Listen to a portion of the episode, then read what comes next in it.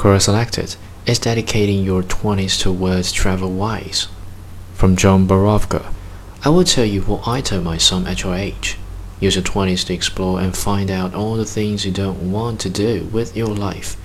When you've done that, use your 30s to start deciding what you really want to do with your life, and in your 40s, start applying all your experience from your 30s and 20s to the things you know by then what you are going to do the rest of your life that will bring the maximum happiness for you.